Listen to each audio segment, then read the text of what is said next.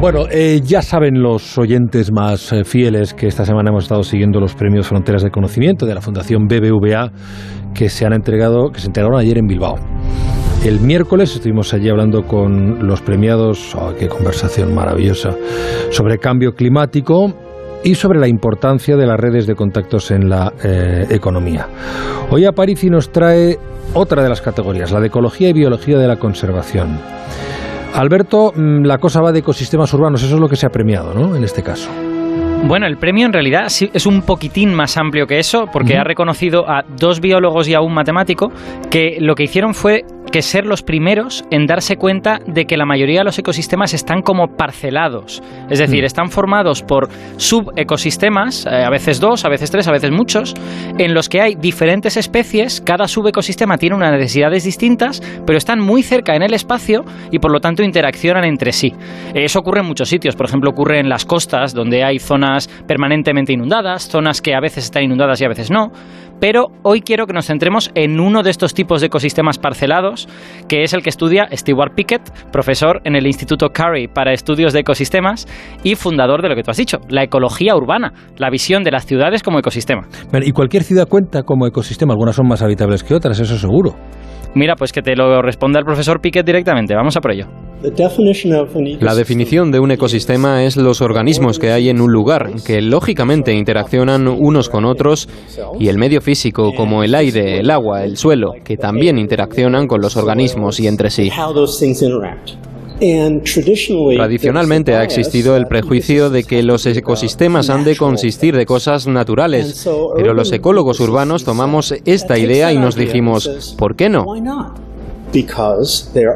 En las ciudades tenemos organismos, quizás algunos no son tan visibles, pero ahí están. Y tenemos también un medio físico muy claro. Es un medio manipulado, remodelado, pero son básicamente materiales naturales. Tenemos caliza, tenemos los componentes que forman el hormigón. Todo eso son sustancias naturales también. Fíjate que, está hablando de forma muy general. Está, diciendo que verdaderamente, vale, en la ciudad de los ladrillos están hechos de arcilla, pero es que la arcilla está en la naturaleza también. Entonces, eh, yo creo que está implícito en esa respuesta que en realidad podemos considerar cualquier ciudad un hmm. ecosistema. Y de hecho, en los ecosistemas naturales también tenemos ecosistemas que son más exigentes, que son más duros para la vida. Pues también hay ciudades que son más duras para la vida, ¿no? Lo que está claro es lo que, lo que he dicho antes, que una ciudad es uno de estos ecosistemas fuertemente parcelado, ¿no? Que tiene poco que ver las comunidades de plantas y animales que viven en un parque que se riega todos los días con las que viven, pues yo qué sé, en la azotea de un edificio. Claro, la azotea de un edificio también es un ecosistema. Bueno, te diré si es un ecosistema. Yo, yo visito mucho la mía porque tiendo arriba siempre la ropa, ¿no? Y, entonces empiezo a ver las cosas que veo por ahí. La tengo muy controlada, la comunidad de ahí arriba. Y no es tan rica, a lo mejor, como la que puedes encontrar en un parque, pero yo veo líquenes en el suelo y en las paredes. Hay salamanquesas que se esconden por las, por las grietas y que salen por la noche a cazar insectos. Y sobre todo, y esto yo creo que no todo el mundo se fija, hay ácaros ácaros de menos de un milímetro que salen de sus escondrijos como a media tarde, por la mañana no lo veo, pero por la tarde sí, y se pasean por las paredes buscando comida, y es que estoy hablando de miles de ácaros. Estoy hablando de que igual hay uno o dos ácaros por centímetro cuadrado, y eso solo en mi azotea. Así que yo sospecho que a estos ácaros les va muy bien, a pesar de vivir en una azotea. ¿y los humanos también formamos parte de los ecosistemas urbanos? Desde luego que formamos parte, no, no solo como organismos que, que, también son organismos biológicos que están ahí, que aportamos materia orgánica, que actuamos como transportadores de microbios de un sitio a otro, sino que es que además jugamos un papel adicional, otros organismos también lo juegan, pero nosotros más, que es como si fuésemos una especie de fuerza de la naturaleza, ¿no? Porque modificamos el entorno. Que nos lo explique también el profesor Piquet, ya verás. Una de las cosas que las personas hacemos muy bien es construir identidades sociales y seguirlas. ¿Qué tipo de cosas hacemos para decirnos yo soy parte de este grupo o de este barrio? Estoy pensando en cosas sencillas como si tienes un jardín, ¿qué plantas en él? ¿Cortas el césped? ¿Lo organizas de forma que sea atractiva para las abejas o para los pájaros? O piénsalo de otra forma, no es solo cómo cuidas tu jardín o la calle en la que vives, es cómo interaccionas con las instituciones públicas. ¿Qué grupos suelen tener voz, por ejemplo, en el ayuntamiento de su ciudad? ¿Qué grupos no la tienen? Todo esto queda imprimido en la ecología. ¿Qué plantas y animales hay en tu ciudad? ¿Cuántas plantas son especies exóticas que hemos plantado porque son bonitas? ¿Qué proporción de especies locales mantenemos? A, mí esto, cuando me lo dijo, eh, me, me, hizo explotar un poco la cabeza, porque realmente es muy evidente cuando lo piensas, pero no solemos pensar en esos términos, ¿no? En que la política o que la sociología influyan en los ecosistemas, ¿no?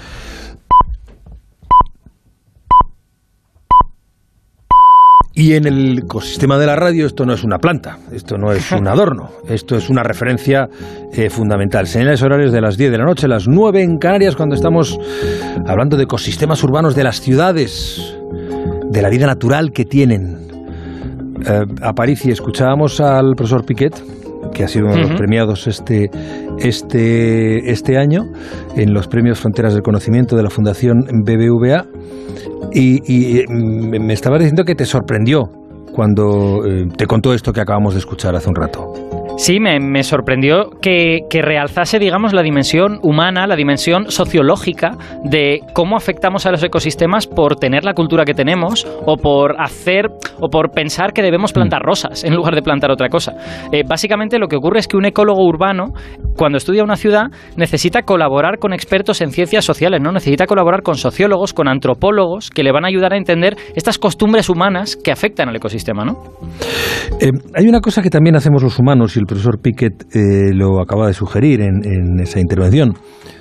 Traemos especies exóticas a nuestras casas y algunas se instalan a vivir en las ciudades. Estoy pensando en las cotorras argentinas, que son un ejemplo del que hablamos mucho últimamente. Los ecólogos mm. urbanos también estudian cómo gestionar estas especies invasoras. Claro, eso es algo que hace cualquier ecólogo con su ecosistema concreto, pero fíjate lo que me dijo cuando le pregunté, porque fue extremadamente cauto. A ver si lo escuchamos. te, cantó. Sí, parece que tenemos ahí,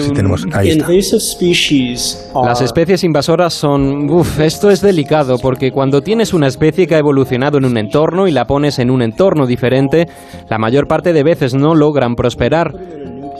Las que llamamos invasoras son las pocas que sí prosperan y a menudo lo primero que se le ocurre a la gente es librémonos de ellas, librémonos de ellas. Pero para cuando nos damos cuenta de que están aquí probablemente ya están muy bien establecidas y si te libras de ellas perturbas el suelo, a veces haciendo imposible que otras especies ocupen su lugar. Incluso puede pasar que las semillas de la especie invasora prefieran vivir en esos suelos empobrecidos y les hagas la vida más difícil. O sea que fíjate, cuidado con las especies invasoras, hay que saber muy bien lo que uno está haciendo cuando elimina mm. algo de un ecosistema y tener claro que hay que estudiar cada caso por separado, ¿no? Es interesante, porque hmm. bueno, tendemos a pensar, y algunos científicos lo, sostienen, obviamente, que las eh, especies invasoras deben ser expulsadas del hábitat que han invadido. Pero en fin, en el caso de las de las de estas cotorras, ¿qué solución nos sugiere eh, eh, lo que sabemos de ellas?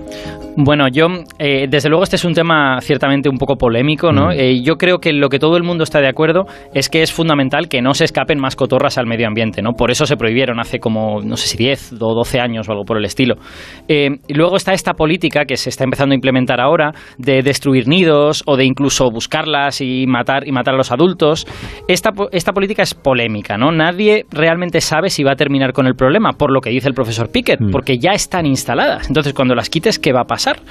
Y yo creo que es un poco la muestra de que hemos fracasado a la hora de detectar el problema a tiempo ¿no? y de actuar cuando hubiera sido más eficaz, que probablemente habría sido los 90 o los 2000, hace, hace bastante tiempo.